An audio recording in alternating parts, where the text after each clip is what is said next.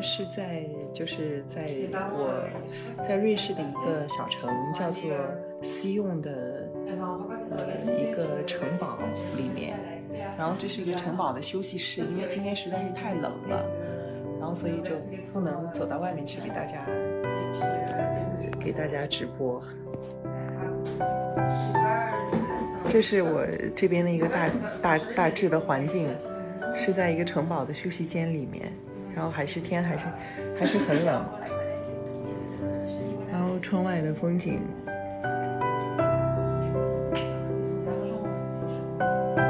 是这个样子的，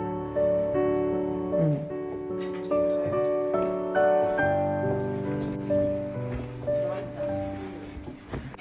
我这边呢是瑞士时间欧洲中部时间的下午一点钟，跟国内是差了七个小时。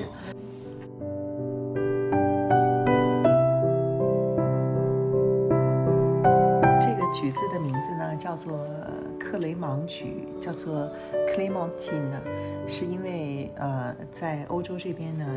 吃这个橘子，就是这个橘子呢它是原来一个叫做 Clementine 的人种的，所以就利用了它的名字给这个橘子命名，就有点像是我们中国的时候不是会把那个橙子现在叫做褚橙嘛，是因为褚时健，所以你可以考虑一下，就是有点类似这种感觉。然后这个橘是那种无核、没有没有核、没有核的蜜橘，啊，叫做 Clementine。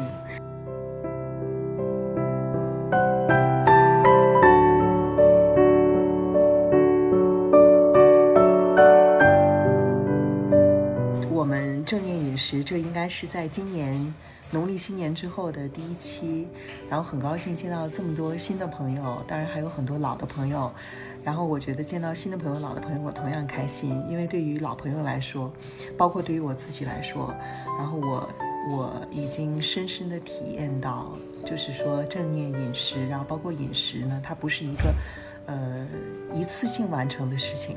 然后它是需要去一生去体会、去修行，而且经常会有很多奇妙的新的感悟的事情。它呢，还是一件会从饮食开始影响到你生活的各个方面、人生的各种经历的一件事情。所以能够时常的回来重温，见到大家，对于我来说，呃，我既是为大家开心，同时也为我能够把我在这个过程当中有新的感悟。可以分享给你而感到非常开心，然后呢，见到新的朋友呢，我我也非常欢迎大家，因为嗯，可能大家会把这个定义为说是一个正念饮食的课程，然后但是我不认为说它是一个课程，因为课程这个概念呢，它更多的是从一个嗯。我们说像学一些什么理财课呀、金融课呀，从一个知识付费的角度上去说，但是呢，从我自己的感受，包括我最想给大家，如果说作为这个我们的开营仪式，那作为一个对于正念饮食的介绍的话，我觉得它不是一种课程，它是一个重要的生活智慧，它是一个可以滋养你的东西，而不是一个用来考试你、检验你和评判你的东西。然后，所以我非常期待所有的新朋友从我们这次开始，以后也会像现在在我们直播间里的老朋友一样，会经常的回来。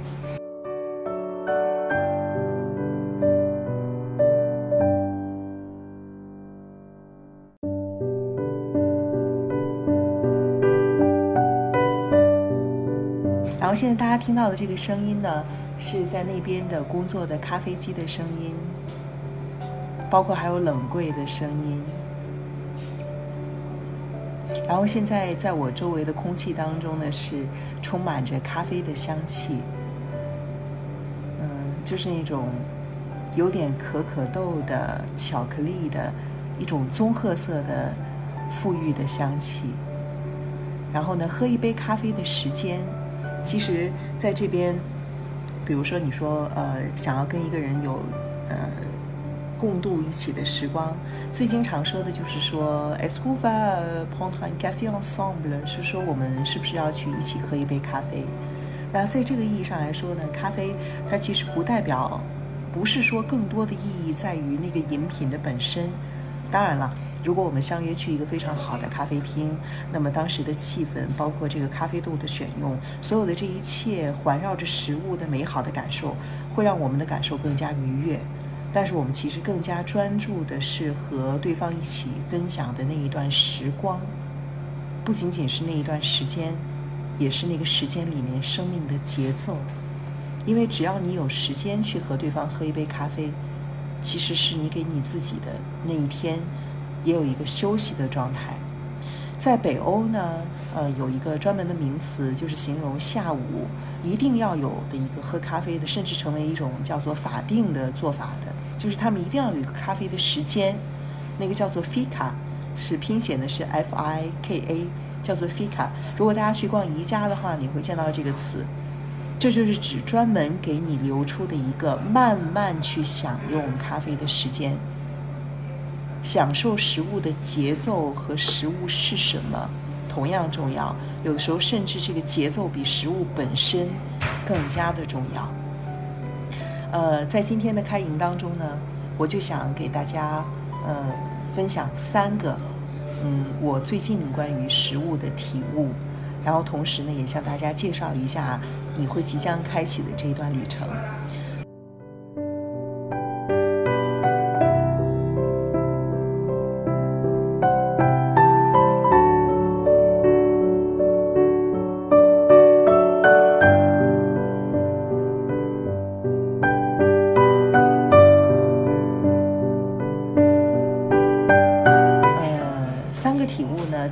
体悟是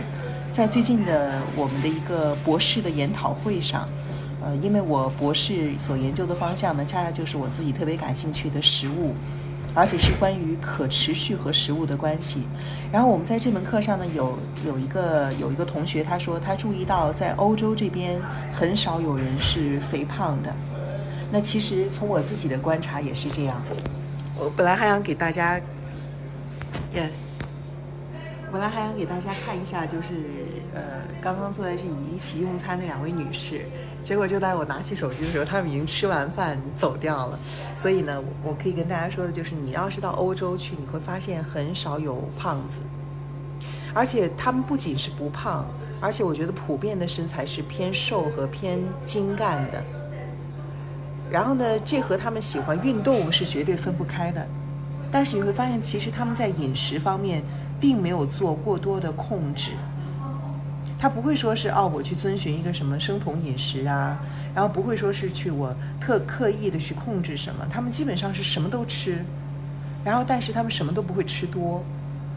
而且比起什么和这个就是什么都吃什么都不会吃多，可以说这是一种饮食方案比起来，我觉得更重要的一点就是上一次在上周我们的博士研讨会上，有一个同学提出的。观察，他说，其实美国的肥胖率很大程度上不是因为垃圾食品的关系，而是因为他们可以用来吃饭的时间太短了。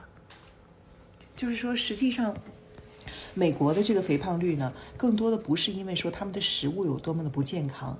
而是他们吃饭的节奏太快了。所谓的就是在五分钟之内。你快速的，然后拿到一个东西，能快速的给你补充一些基本的能量，所以有汉堡这种，你看你一口咬下去，它既有碳水，它又有肉，然后有很少量的蔬菜，你你你你一两分钟之内就可以把一个汉堡吃完，然后呢，你吃完饭之后你就接着去干别的事情。但是在欧洲这边，比如说你无论是今天要开一个像学术研讨会啊，或者说是上课呀，它一定会有一个专门用于午餐的时间，这个午餐时间。被认为其实是一种惯例性的做法，而且通常至少是一个小时。你用一个小时的时间吃东西，和你用一分钟的时间吃东西，你从食物当中能够感受到的愉悦感是完全不同的。所以，如果我说接下来大家在这段旅程当中，呃，最能够首先。体会到的一个不同之处就是，你用五分钟的时间吃一个橘子，和你用一分钟的时间吃一个橘子，你会感觉到你好像甚至是吃了两个不同的橘子。你投入食物的时间和这个食物是什么，同样的重要。那对于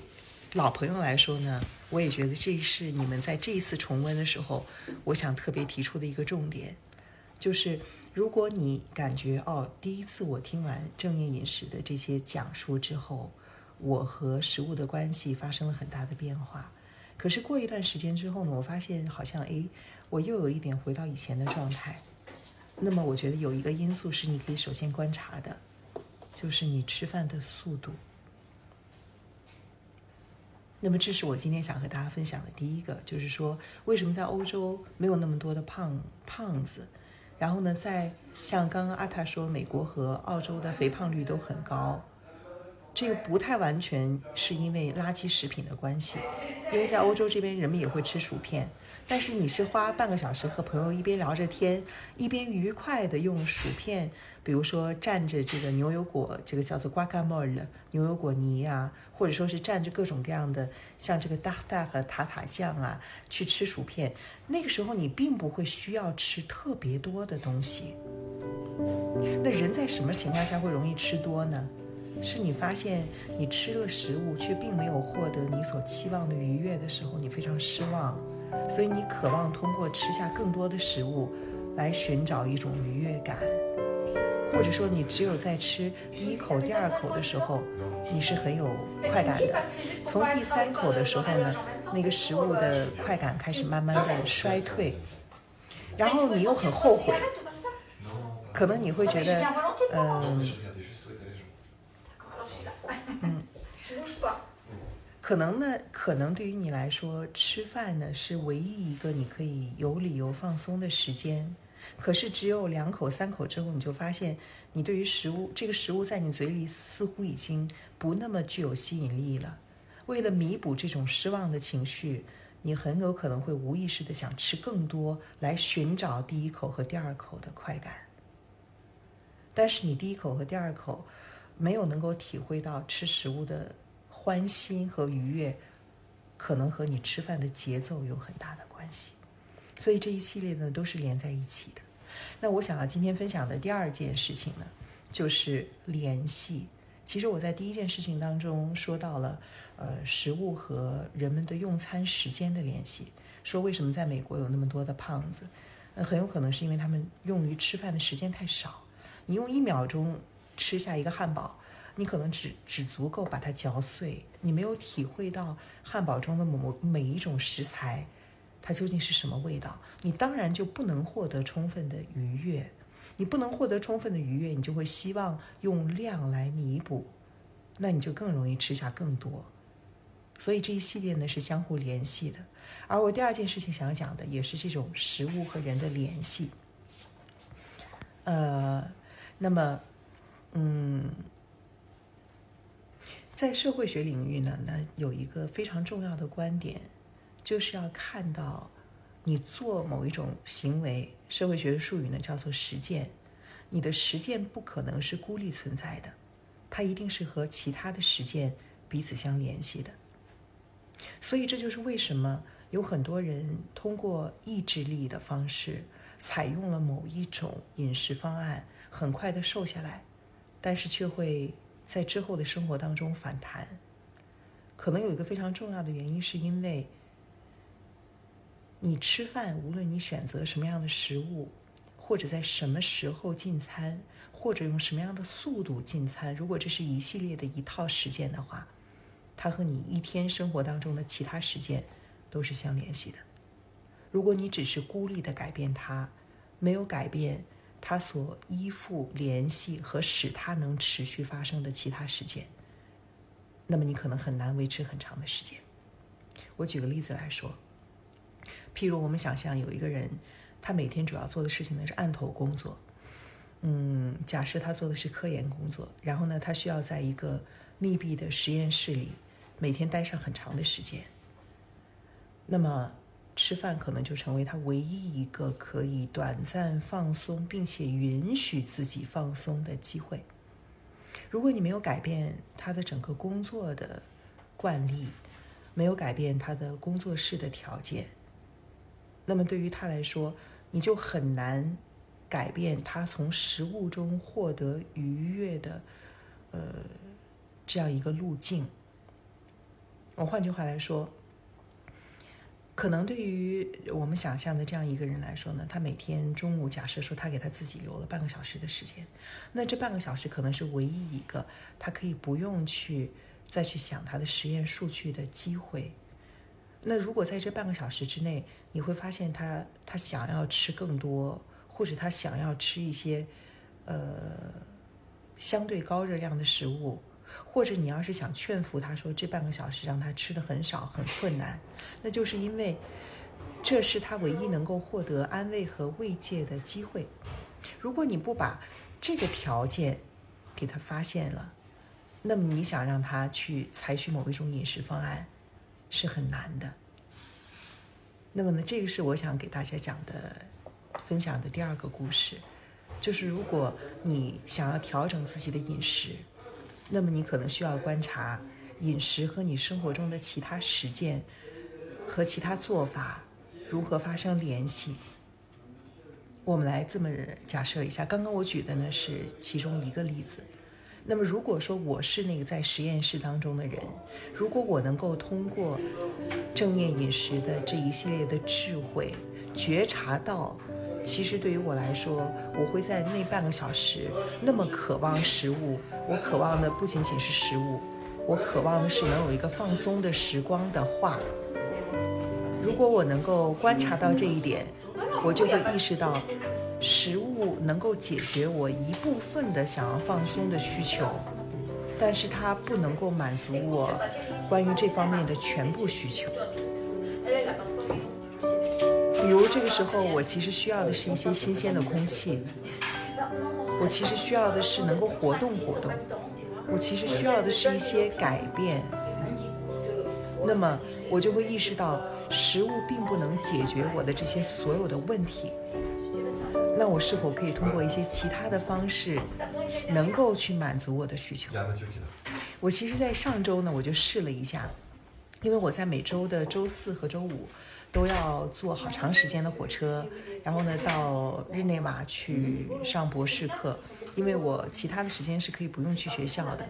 然后我就发现，连续两个星期，我在这门课上都出现了，就是在这两天都容易出现饮食失控的问题。那为什么会出现这个问题呢？是因为我首先在那两天，我早上都要在大概四到五点钟起床，然后去赶一班很早的火车。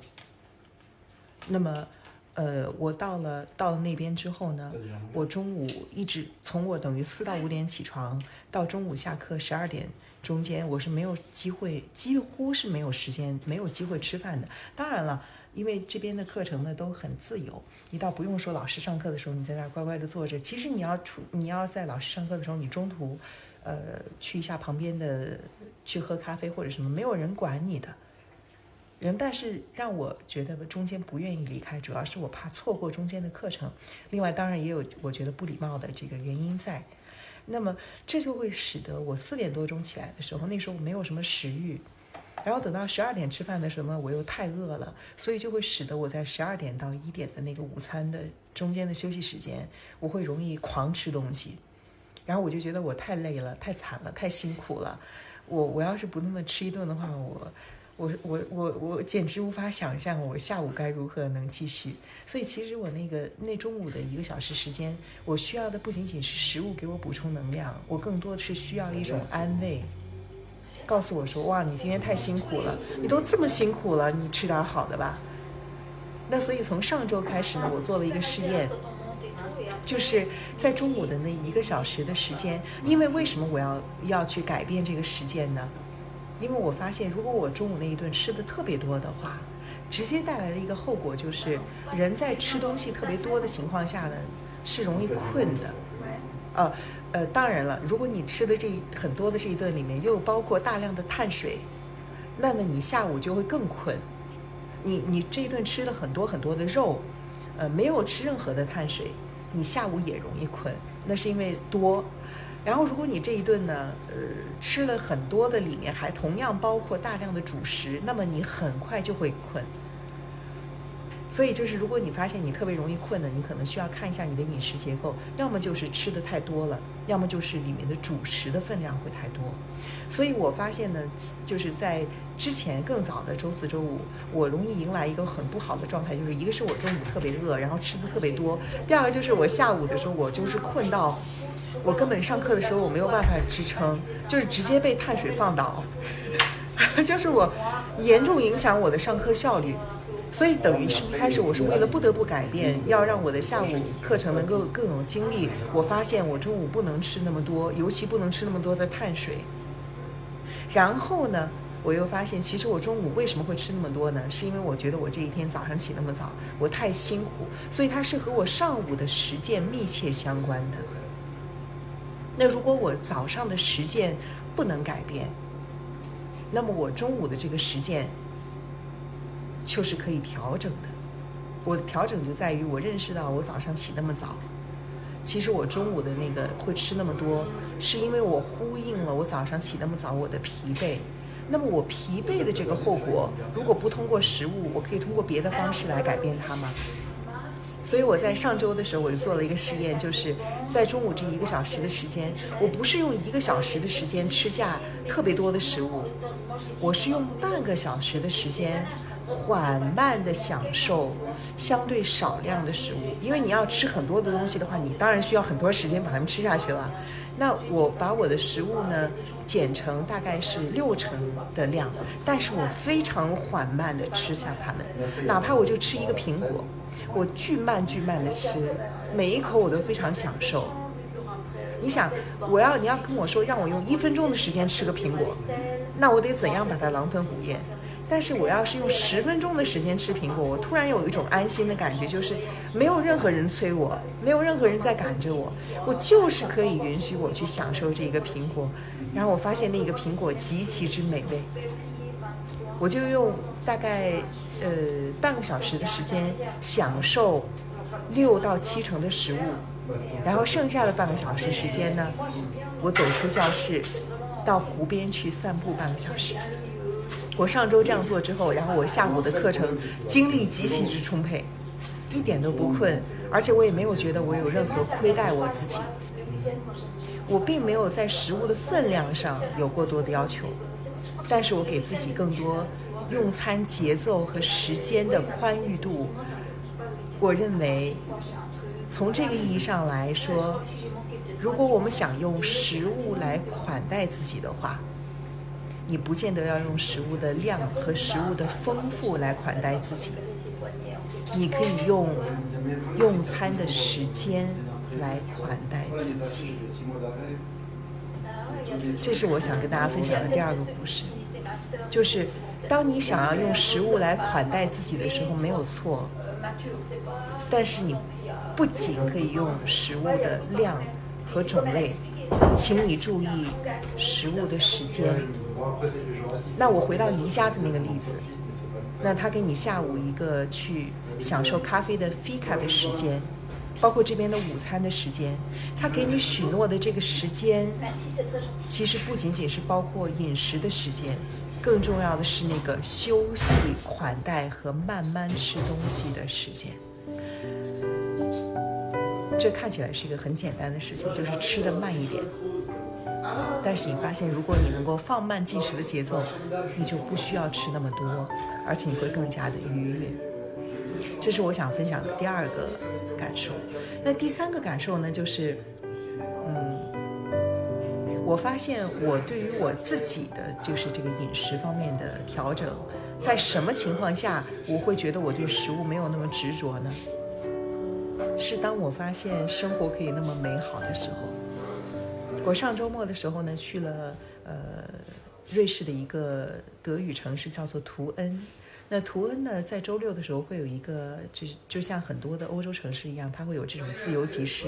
你会看到很多的呃很多人把他们自己地里种的蔬菜呢拿到街头上去卖，还会看到各种各样的手工艺品呐、小蛋糕啊，然后各种围巾啊，还有各种各样的花呀、菜篮子呀。然后呢，我是上周六的时候在图恩去走那个集市的时候，以前我也走过很多次，但我都是走马观花。然后上周我在逛那些集市，我在深入去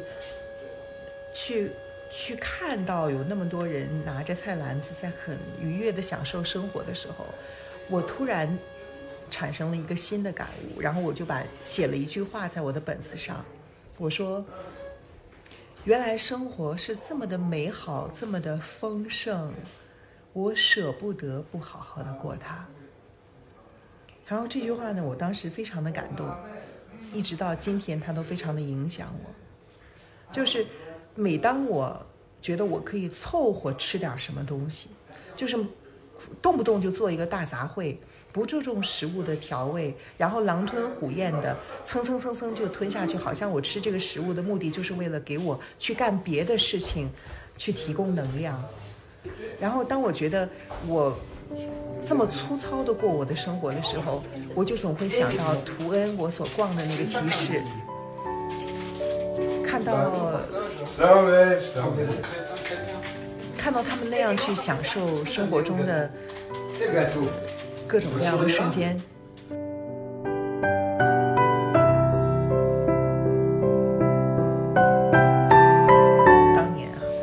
国内的时候，就非常非常非常喜欢买国外的食谱的书，因为国外的食谱书呢，你去观察它，你会发现它其实和国内的食谱书它不太是一个逻辑。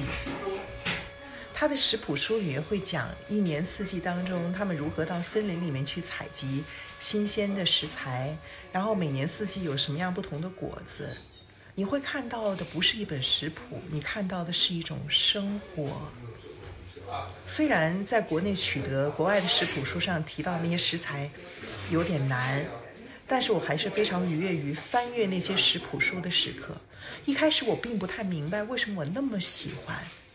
后来我才意识到，其实我是被那样一种生活方式所吸引，为那样一种生活所着迷。它让我知道，食物是我们可以去享受和款待自己的方式。它是一种方式，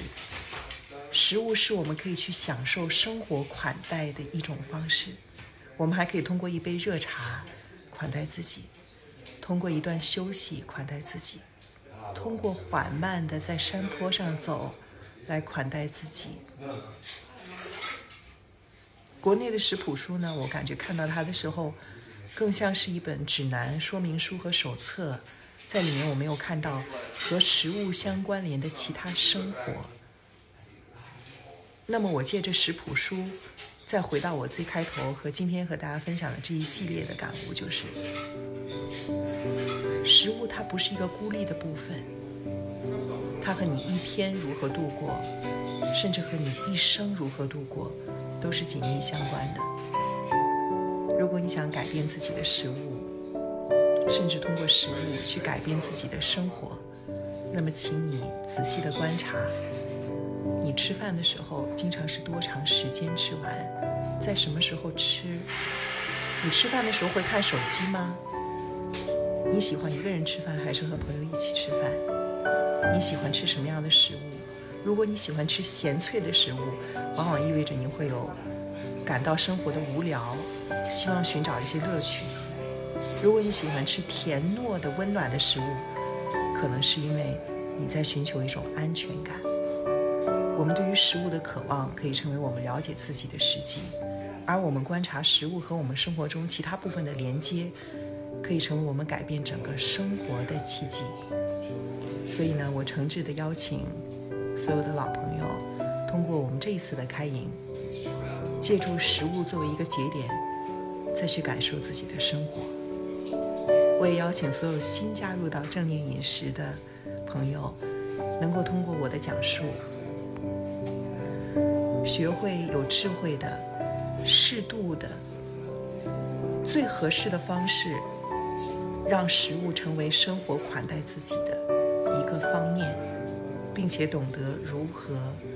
用其他的方面款待自己，去享受，就像我所提到的图恩的集市那样丰盛而美好的人生。我祝大家都能有圆满的收获。